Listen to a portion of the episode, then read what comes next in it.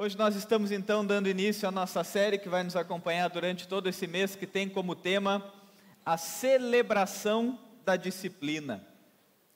E é uma coisa muito interessante que, na verdade, esse título é inspirado em um livro que foi escrito falando sobre as disciplinas espirituais.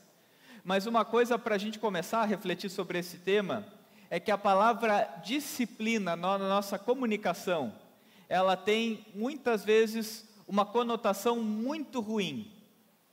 A tal ponto que quando as pessoas dizem que vão colocar alguém de castigo, muitas vezes a palavra que elas usam é: eu vou te colocar em disciplina.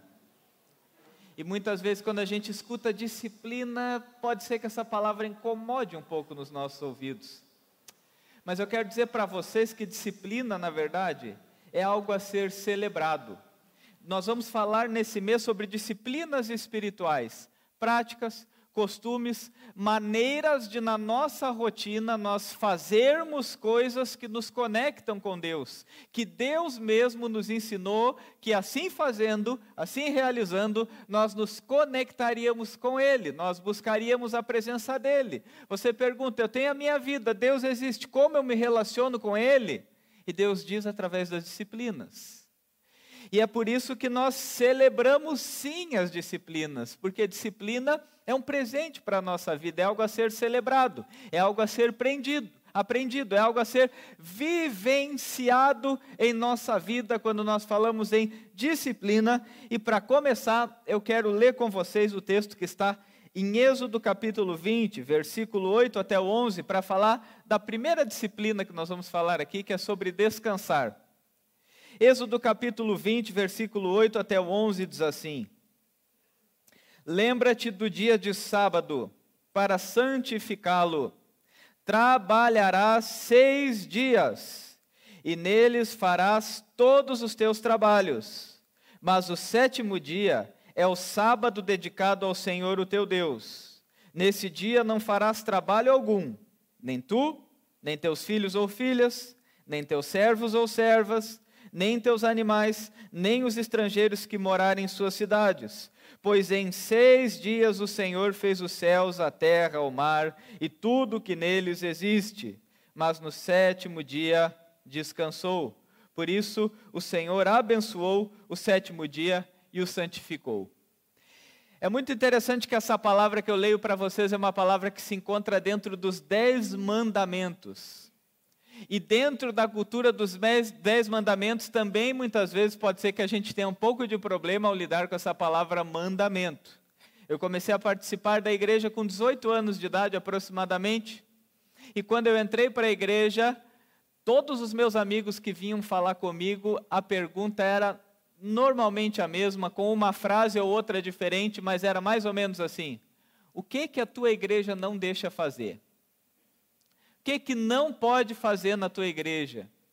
Ah, tu é da igreja, né? A igreja de vocês lá é daqueles que não pode ver televisão. Ah, tu é da igreja, tua igreja é daqueles que não pode. As pessoas tinham essa visão quando pensavam em igreja, quando pensavam em ser cristão, como o conjunto de regras do que não se pode fazer. E muitas vezes, quem sabe, quando nós vamos conversar com a sociedade, vamos conversar com a cultura e pensamos nos dez mandamentos, Pode ser que a gente escute até uma frase assim: é uma lista de proibições daquilo que Deus não deixa fazer. Só que eu quero que você nessa noite olhe comigo para esse texto e aprenda para também a gente poder falar dessa disciplina que eu proponho hoje. Êxodo, capítulo 20, começa com Deus falando com esse povo. Êxodo significa esse livro que nos mostra a libertação de um povo que era escravo no Egito, que gemia em meio à escravidão de tanto que sofria, e que Deus liberta aquele povo. E, esse, e essa passagem, esse trajeto, esse é o êxodo dizendo: você saindo da vida de escravos e se tornando livres. Você saindo da vida de prisioneiros e se tornando libertos. E nesse texto, Deus traz os dez mandamentos para um povo que ainda não sabia ser livre. E ele começa dizendo: Eu sou o Senhor teu Deus, que te tirei da terra do Egito, eu te tirei da terra da escravidão. O que que Deus está dizendo aqui? Deus está dizendo: Olha, minha gente, Vocês eram escravos, eu libertei vocês. Agora, para viver livre, tem algumas coisinhas que vocês devem saber e que vocês devem praticar. E aí vem os dez mandamentos. A lista dos dez mandamentos nos apresenta uma proposta de Deus, um mandamento de Deus, o que Deus nos diz. Vocês eram escravos, vocês não sabem ser livres, e para viver a liberdade, prestem atenção no que eu vou falar. Então Deus não está falando aqui de uma lista de dez proibições, mas Deus, Deus está nos mostrando um caminho de liberdade. E aí, exatamente nesse texto que eu leio para vocês, entre os mandamentos de Deus tem algo que é uma disciplina espiritual, que é algo que a gente precisa praticar na nossa vida para nos conectar com Deus, que é algo que a gente precisa aprender na nossa vida para nos conectar com Deus, que é quando Deus diz: você vai trabalhar seis dias na semana e um deles você vai santificar. Assim como Deus fez o mundo em seis dias, em um descansou Assim, a vida de agora, viver essa liberdade, dará para vocês de presente a possibilidade de descanso. E é muito interessante que essa palavra aqui do sábado, essa palavra do dia de descanso, é uma palavra que se chama Shabá. O que é o Shabá? Shabá significa descansar, folgar, respirar, tomar fôlego. Isso significa Shabá é você ter a possibilidade de descansar. É você tomar um fôlego, respirar, viver.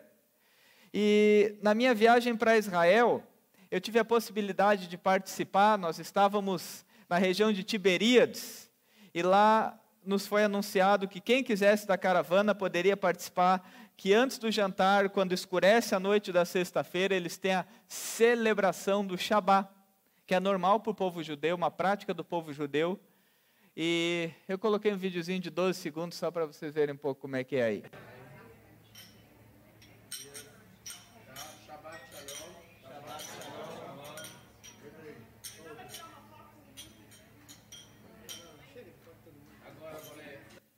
Era vinho sem álcool, tá? Não se preocupe. E a celebração do Shabá, então, as pessoas se reúnem, elas se arrumam, elas vão para o jantar e elas juntos celebram. Inclusive, esses dias eu estava escutando um historiador que ele dizia: a regra para o Shabá era a seguinte: você é obrigado a se alegrar no dia de descanso, porque você lembra que é Deus que cuida de tudo. Você é obrigado no dia de descanso glorificar a Deus e fazer dele um dia de alegria um dia que a alegria é a única regra, porque é o dia que você lembra que você não consegue, mas Deus consegue. Que é o dia que você lembra que você não pode tudo, mas Deus pode. Que é um dia que você lembra que você cansa, mas Deus te dá descanso. Então, Shabá, o povo que vivia na casa da servidão no Egito, não sabia o que era descanso. Quando nós olhamos para o livro de Êxodo, para o início do livro de Êxodo, nós vamos ver o povo não tinha folga. Eles precisavam produzir para o seu opressor, eles precisavam produzir para o Faraó. Na condição de escravos, eles não podiam parar para festejar, eles não podiam parar para comemorar, porque o Faraó não via o povo de Israel como pessoas, mas máquinas que não podiam deixar de realizar o seu trabalho. Em outras palavras, o Shabá era algo que na verdade se torna um presente de liberdade, porque na vida de escravo ninguém podia parar. Na vida de escravo, ninguém tinha o direito de parar, eles tinham que produzir, produzir, produzir.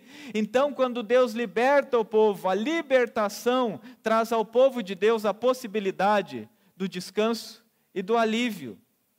É exatamente isso, quando nós estamos falando de Deus anunciando para aquelas pessoas: vocês vão ter um dia para parar, vocês vão ter um dia para respirar, vocês vão ter um dia para folgar, vocês vão ter um dia para santificar. Era um povo aprendendo a possibilidade de viver a liberdade de descansar. Viver como alguém que não era escravo e que não era aprisionado. No Egito, então, os hebreus não tinham descanso, mas agora, como povo liberto de Deus, eles são presenteados com o quarto mandamento, para que possam se revigorar, estar preparado para a jornada de seis dias de trabalho. Ou seja, o Deus que determinou o trabalho, presenteia com o descanso. E agora, depois de trazer essa, essa base, de trazer esse conteúdo para a gente, de inserir a gente dentro do Shabá, a gente começa a olhar para esse tema. Primeiro, nós vivemos entre dois polos nesse tema, eu diria até três. Primeiro, no campo religioso, vamos dizer assim. Muitas vezes, e já no tempo de Jesus era assim, as pessoas tornaram o dia de descanso a lei do descanso, não mais uma possibilidade da graça de Deus, um presente de Deus, mas uma regra a ser cumprida. E até hoje igrejas discutem sobre o tal do sábado, se é sábado mesmo, se é domingo, se não é, se descansa, se não descansa, o que, que faz, o que, que não faz. Para vocês terem ideia, no hotel que nós estávamos, lá em Jerusalém ainda, tinha o elevador do Shabá. O que, que é o elevador do Shabá?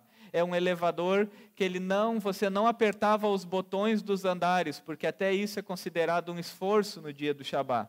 Ele automaticamente parava de andar e andar, e até o último e voltava, e assim ele passava o dia inteiro, porque o povo israelense, a cultura judaica leva muito a sério o guardar esse dia de descanso. E por outro lado, que seria até curioso se não fosse assim, um povo que realmente para é um povo que produz muito. E aqui entra para mim nosso segundo dilema, que muitas vezes no nosso cristianismo ocidental a gente não sabe parar, mas a gente também não sabe trabalhar a gente não produz e a gente vive cansado. Sem julgamento de valores, mas um pouquinho sim. Talvez você já viu esse fenômeno da próxima foto aí. Pode botar aí. Já viram luva de pedreiro na internet? Luva de Pedreiro é um jovem que já tem mais de 17 milhões de seguidores no Instagram, se tornou o primeiro brasileiro a ter um vídeo divulgado no Instagram no próprio Instagram do Instagram, que existe lá uma página do Instagram.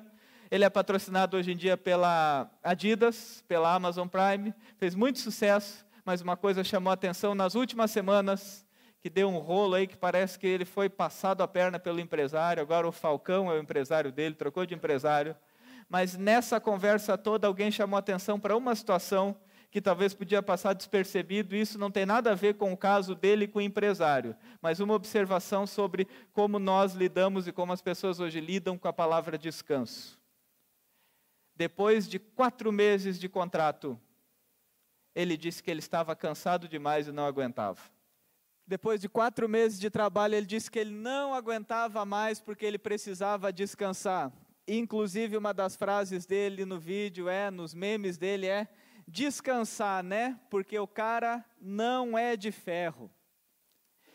E aqui começa a vir a nossa dificuldade a lidar com essa disciplina do descanso, porque como eu falei anteriormente, nós somos uma geração que nosso problema não é só cansar demais, é que a gente vive falando em descanso sem cansar, produzindo. Nós somos a geração do cansaço. Daqui a alguns meses nós vamos fazer uma série na Pedro com vários temas de um autor, um sul-coreano que ele escreve um livro. Ele, ele, é muito, ele se tornou reconhecido internacionalmente depois de escrever um livro, A Sociedade do Cansaço, que ele diz: nós nos tornamos a sociedade que segunda às 10 da manhã está bocejando com sono e cansado da semana que está começando a geração que trabalha três meses numa empresa e não aguenta mais porque está cansado demais. A geração que ao mesmo tempo pensa no descanso como um desejo de estar de férias, de estar fazendo alguma atividade fora do seu trabalho, mas que dentro do trabalho não consegue mais produzir. A geração que pega um livro para ler e fica dois meses sem sair do lugar porque não lê três páginas de um livro e já cansou de ler. Isso indica que nós estamos escravizados por um problema talvez mais grave que do povo do Egito. Que nós estamos escravizados por uma agenda na qual nós não temos descanso, por um funcionamento no qual a gente não descansa, por uma distração que nos mantém ausentes da vida real. E aí, um escritor chamado Paul Tournier, ele é um médico cristão, não sei se ele ainda é vivo, mas ele, nesse livro da disciplina espiritual, ele diz assim: falta aos modernos o silêncio.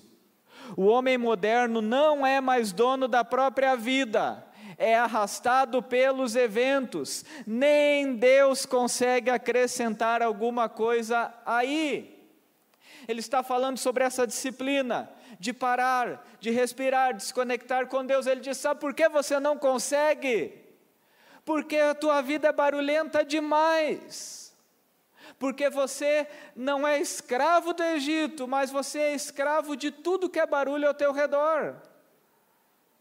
Já parou para perceber que no culto a gente não aguenta uma hora aqui dentro, sem mexer no celular? Que a gente não consegue mais trabalhar uma manhã sem se distrair umas 30 vezes? Que a gente fala que vai descansar e passa o domingo inteiro enchendo a cabeça de Netflix? Ou quando não está chovendo, se arrisca a sair para a BR. E aí você já viu o descanso que você tem parado na fila da BR, né? Antigamente dava para descansar em Pomerode, que era calmo. Mas tenta ir para Pomerode agora num domingo de sol. Você vai ver que estresse, quanta fila. E a gente diz, ah, estou louco para que chegue o fim de semana para descansar. Sai de casa cedo, passa trancado em trânsito, barulho o tempo inteiro, zoeira o tempo inteiro. Quando chega a noite, está esgotado e já está de novo na segunda-feira. Daí você diz, ah, eu estou louco que chegue a sexta-feira.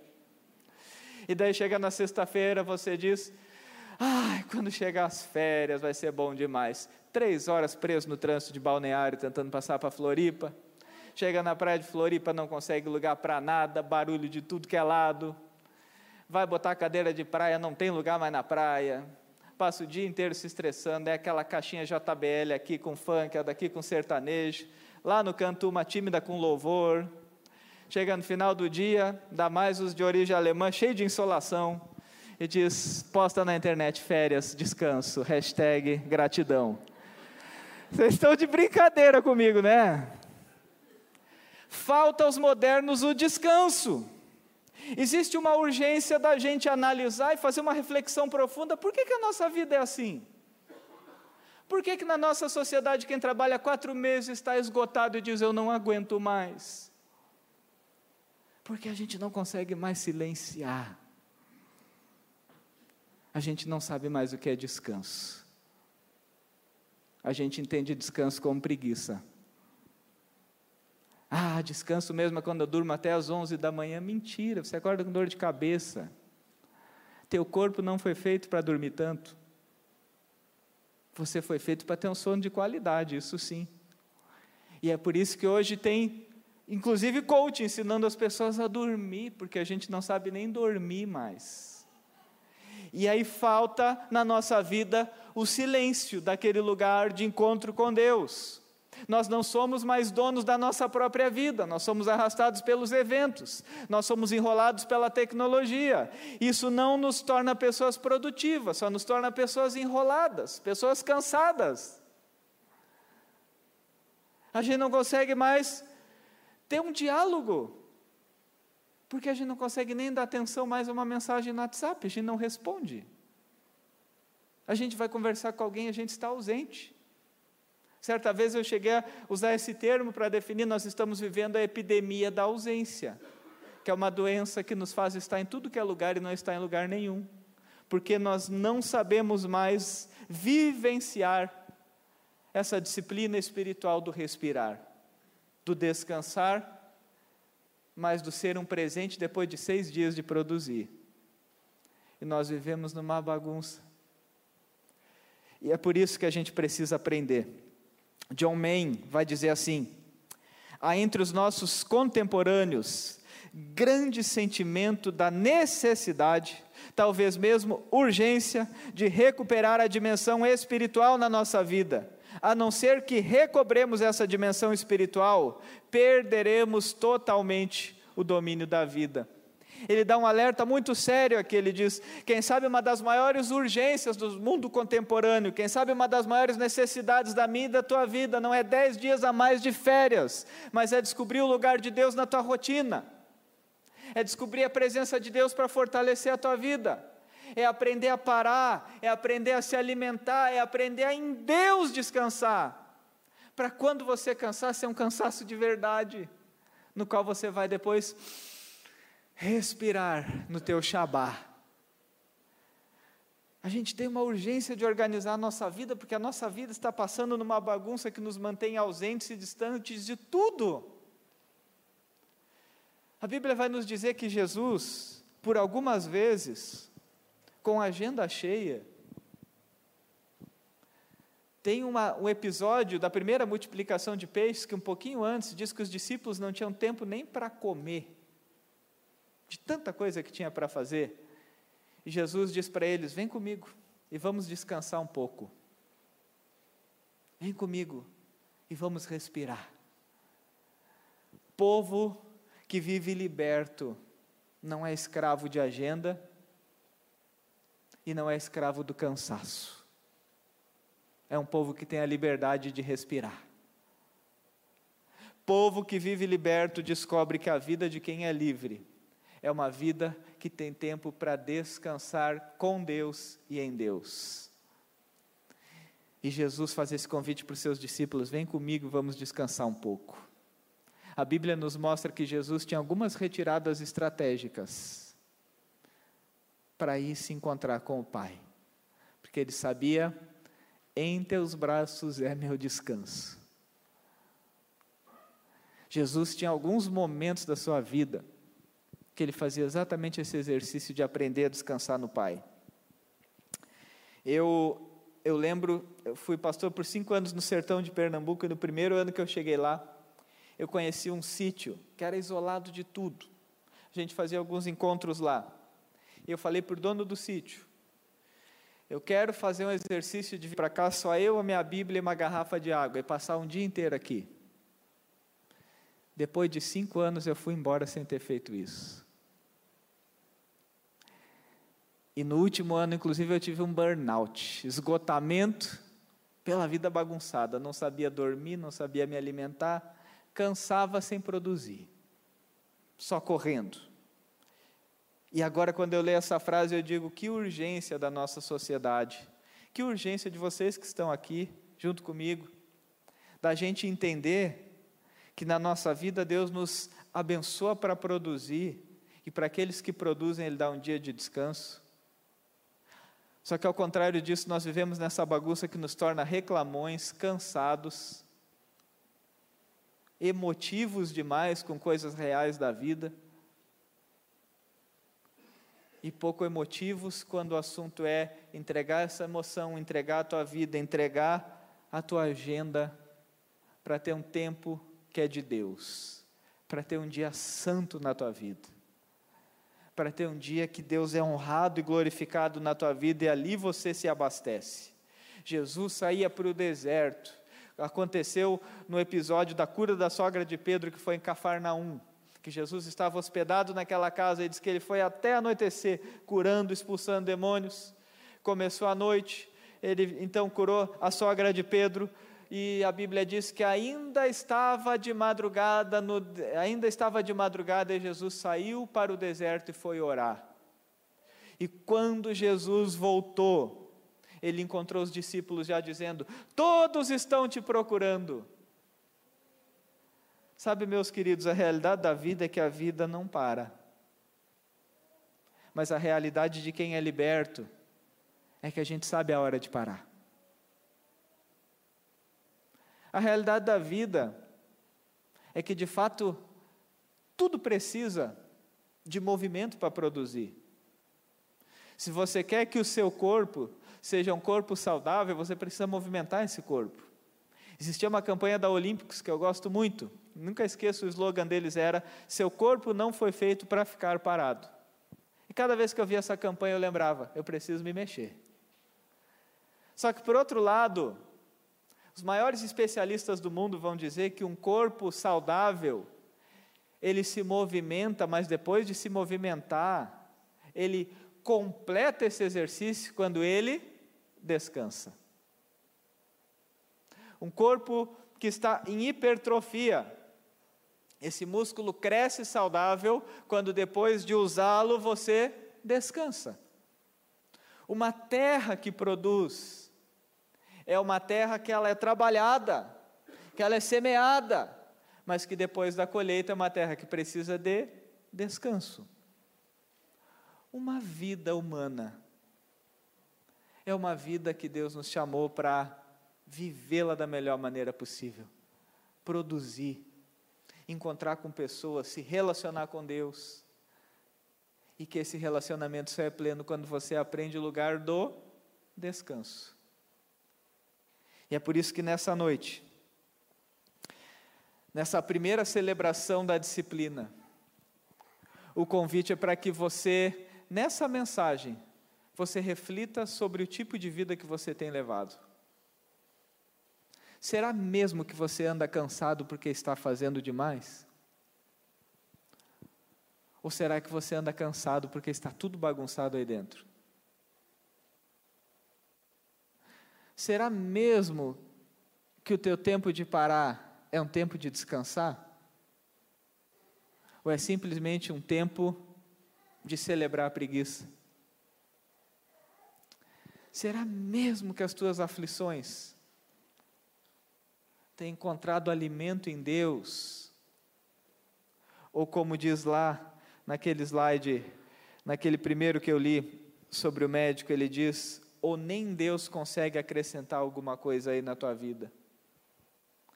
O convite de hoje é que você leve essa mensagem como um desafio prático na tua vida. Você vai chegar aqui vai ter poucas horas nesse dia e vai começar mais uma semana. Mas a pergunta é: quem manda na tua agenda?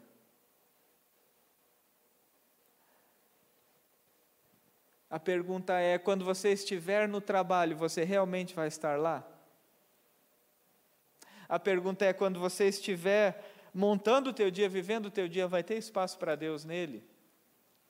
Comece a pensar: como eu aprendo a ter o meu Shabá como alguém que não é escravo, mas alguém que é liberto. Como na minha vida eu tenho paradas que não são paradas simplesmente onde eu desligo o motor, mas é paradas aonde eu abasteço em Deus a minha vida. Como eu faço da minha semana, da minha rotina, uma rotina que tem o dia do Senhor presente nela, que tem o tempo de buscar Deus presente nela eu não vou dar uma resposta para você do que você faz, mas se você quiser saber, eu posso te dizer, te dar algumas dicas. Mas eu quero que você saia aqui com esse desafio de lembrar uma coisa para você. Você foi liberto por Deus. E o povo liberto não é escravo. E se você não é escravo, você foi presenteado com a possibilidade de descansar. Ainda quando nós ouvimos sobre essa palavra cansaço, tem um outro aspecto, e com esse eu fecho a mensagem. Que pode ser que o seu cansaço não tenha a ver com esse tema que é apresentado do Shabá. Cansaço da rotina, cansaço do trabalho, cansaço tentando aprender a descansar. Mas seja um cansaço pelo vigor desgastado diante dos desafios da vida que você enfrenta. E agora eu quero chamar você para uma outra conversa. Talvez a tua vida anda pesada mesmo. E talvez até essa bagunça tenha sido um peso na tua vida que você não consegue consertar. Talvez existam fardos que você está carregando e que você sente cansei. Nessa hora eu quero lembrar para você das palavras de Jesus.